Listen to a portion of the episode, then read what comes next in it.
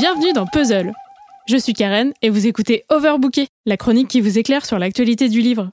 Alors que je remettais dans l'ordre quelques tomes au sein de ma bibliothèque, mon ami Michel se navrait. Les mangas c'est sympa, mais entre les 36 Hunter x Hunter, les 72 Naruto et les 74 Bleach, moi je m'en sors plus. Compatissant devant la pile à lire de mon ami, je me devais de lui trouver de quoi respirer.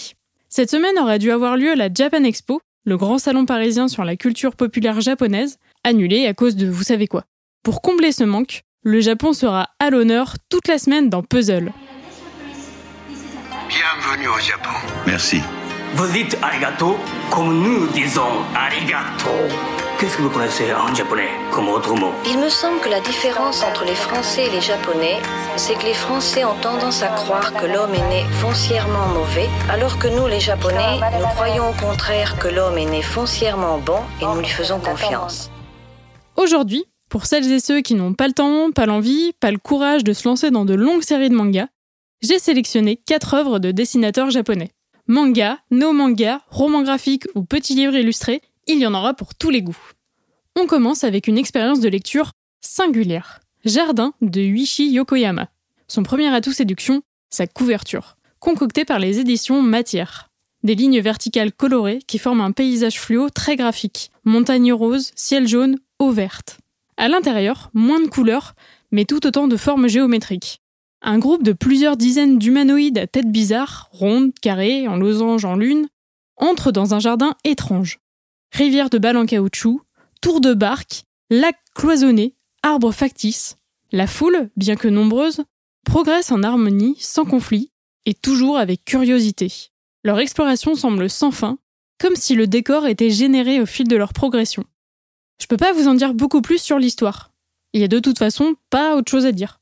C'est une expérience de lecture déroutante. Au début, j'étais intriguée, puis j'ai un petit peu pesté, je râlais parce que c'était long, et puis j'ai pas aimé la fin, je me suis dit que j'en parlerais pas, que ce bouquin servait à rien, que l'auteur nous prenait pour des cons, j'ai sorti un briquet, et puis, euh, et puis rien, en fait j'ai même pas de briquet. Déjà j'ai rangé mes affaires parce qu'il fallait que je descende du train, et puis j'ai commencé à écrire le lendemain. Dans le fond, ce genre de lecture, ça me plaît. On pourrait dire que j'aime me faire du mal, mais en vrai, je me souviendrai de ce bouquin parce que j'ai ressenti quelque chose de différent. Mon moteur de lecture, à ce moment-là, il carburait à la curiosité pure, à la détermination de savoir ce qu'il allait se passer, ou plutôt à savoir s'il allait se passer quelque chose. C'est le premier livre que je lisais de Yuichi Yokoyama à l'occasion de sa récente réédition. Ce dessinateur et artiste plasticien japonais est paraît-il coutumier du fait de péter les conventions narratives. Alors même si je suis pas sûre d'avoir tout compris, j'ai bien envie de lire d'autres de ses œuvres, parce qu'elles sont graphiquement très variées, et aussi parce que je suis contente que ce genre de livre, si singulier et si troublant, existe. Si l'expérience vous tente, vous pouvez retrouver toutes ces œuvres en français aux très chouettes éditions Matière. Deuxième lecture qui n'a pas été qu'une partie de plaisir, Errance d'Igno Asano.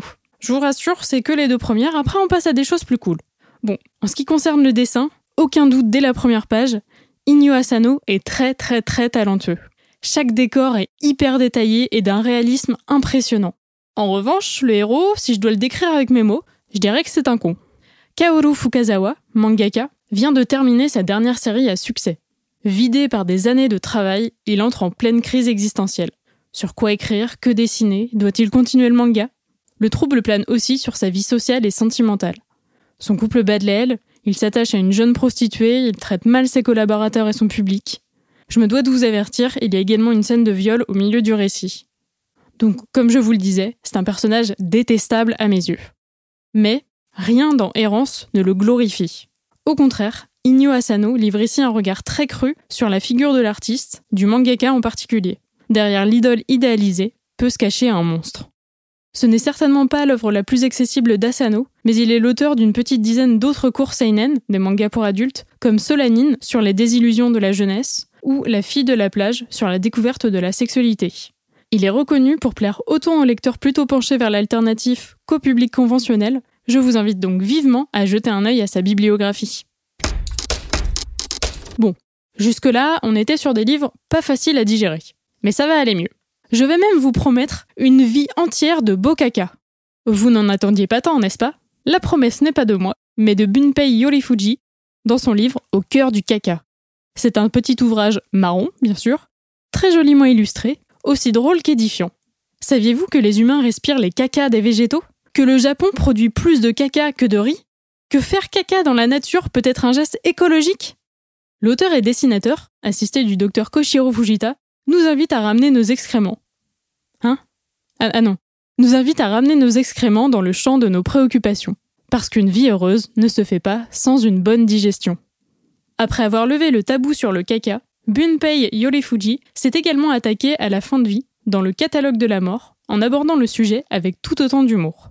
Ces deux petits livres au ton léger et au fond sérieux sont à retrouver dans le catalogue des éditions B42, qui édite également de très beaux livres de graphisme. Je profite de cette chronique pour vous glisser un petit bon plan vite fait avant de vous laisser. Fin juin, la maison d'édition Casterman a lancé une chouette OP sur une dizaine de romans graphiques cultes.